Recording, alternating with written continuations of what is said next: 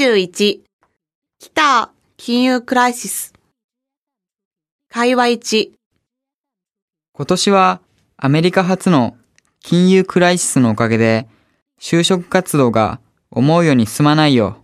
困ったな中国にいる友達も同じことを言っていたよ。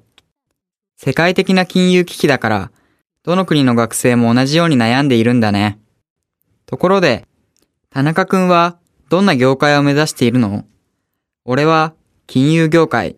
やっぱり金融業界は給料がいいからね。孫くんは？僕は自動車業界。日本の車産業は進んでいるから、ぜひいろいろなシステムを勉強したいんだ。それはいいね。自動車会社は大企業が多いから、きっと給料もいいと思うよ。うまくいくといいんだけど。頑張って。日本では大学を卒業するかの時の最初の就職活動が成功するかどうかで、その後の仕事、生活が大きく変わってくるからさ。そうか、お互い頑張ろう。会話2最近よく上流、下流って言葉を見かけるけど、どういう意味？最近日本は格差社会になってきているって話、聞いたことある？つまり、いろいろな面での格差が広がっているんだよ。